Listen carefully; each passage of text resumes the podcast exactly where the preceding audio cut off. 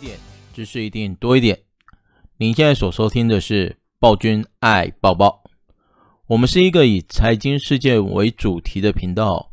如果你才刚刚开始收听我们的频道，记得加入我们的部落格。加入的方式也非常简单哦，直接在单集描述中点选渔民的社大财经频道网址哦，就可以直接连接到我们的部落格喽。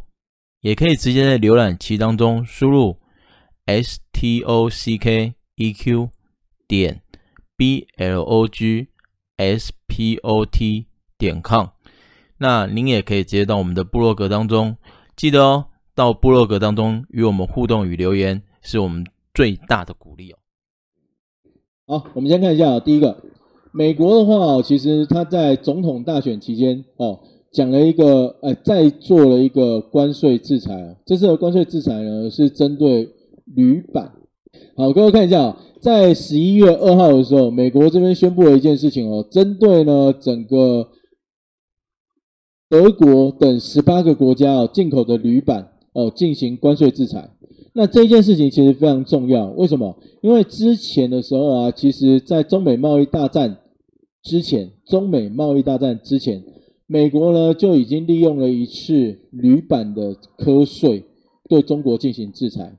那那一次啊，其实在中国造成非常大的一个伤害，就是等于中国没有办法再进入美国了嘛。那那时候中国在美国当中卖铝板，大概占了九成的市占，九成的市占。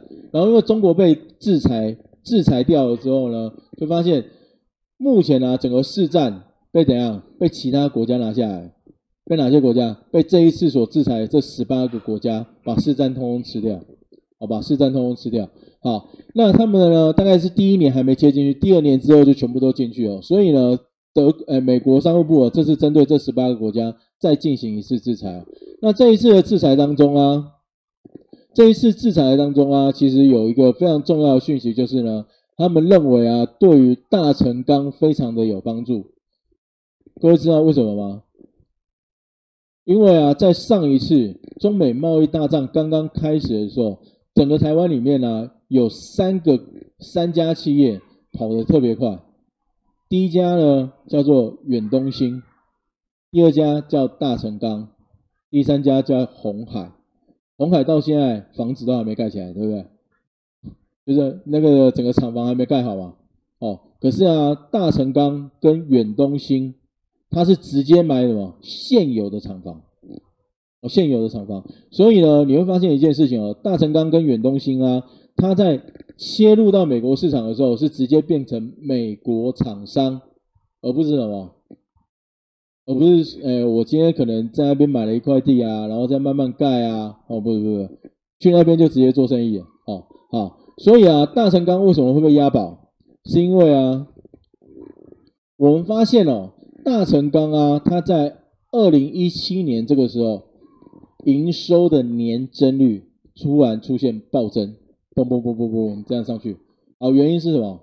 原因是因为啊，在中国这边的铝板。被美国制裁，然后他直接到美国那边去买那一个厂，然后他就变成美国厂商，所以呢，他没有被制裁到，而且他可以直接进行销售。那因为中国的铝板已经真空掉了，所以就代表什么？市场当中没有人跟他竞争，懂我意思吗？我买的本来就是美国的公司嘛，所以它本来就有通路了嘛，对不对？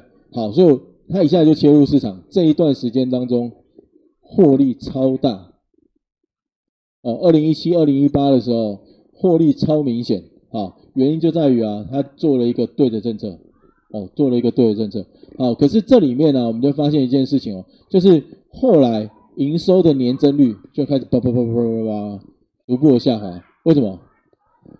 因为一个市场已经真空了嘛，对不对？所以就有很多厂商想要进去啊。好，所以那时候我们都在讲啊，其实美国对中国制裁。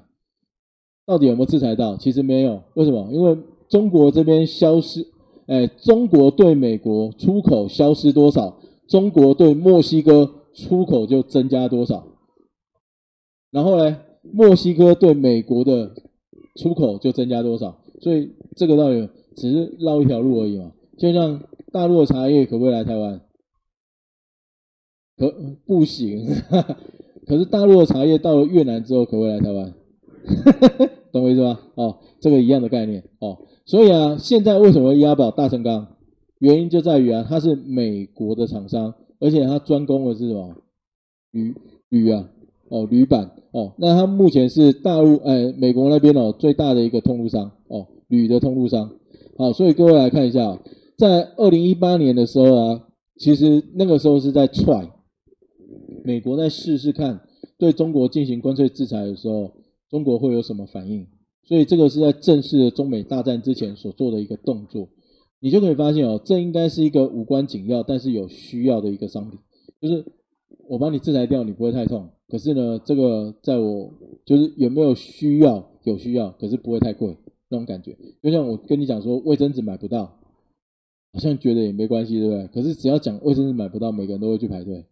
哦，类似这样的一个感觉。哦，那那个时候其实啊，我们就发现哦，大成钢已经冲过去了。好，所以中美贸易大战在二零一八年的时候，我们就发现。那个时候啊，其实这个是前哨战，后面呢就是正式的中美贸易大战哦。好，那中美贸易大战正式启动之后啊，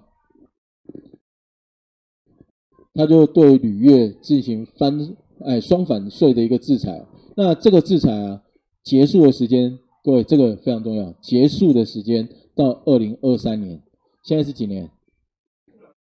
所以代表还有几年？还有三年。OK 吗？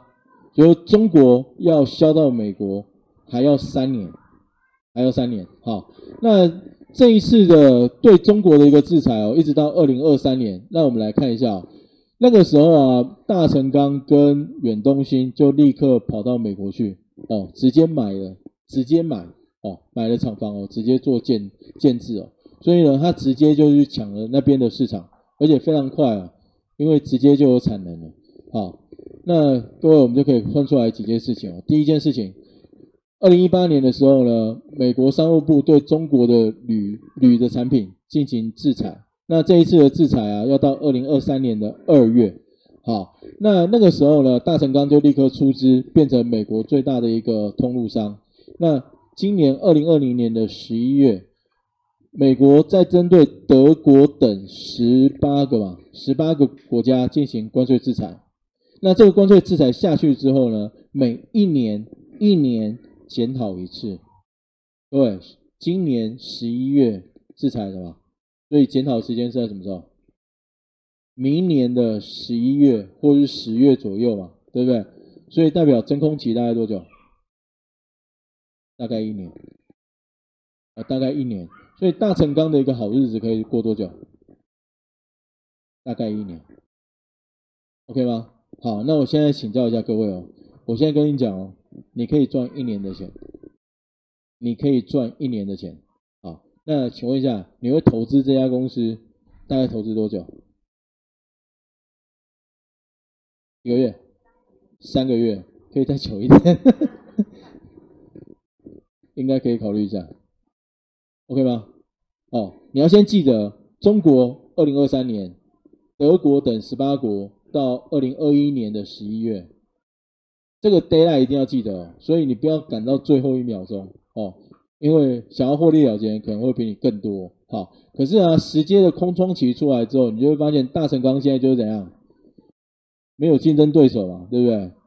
哦，所以现阶段来看啊，它的营收应该有办法出现比较明显的一个增长。好，那这里面的话，我们可以用什么东西来做验证？营收年增率跟营收月增率啊，对不对？所以这一档股票啊，我跟各位讲，不用去看最近买多少哦，把时间轴记起来哦。那如果真的发现说到明年十一月的时候没有赚，那怎么办？因为明年十一月的时候就有客户会，那个厂商就可以进去啊，一年检讨一次啊。没有赚，我们应该也见不到面了嘛。因为现在是商务部已经判决了嘛，所以厂商一定会先抗议嘛。那厂商抗议之后，就看商务部这边接不接受啊。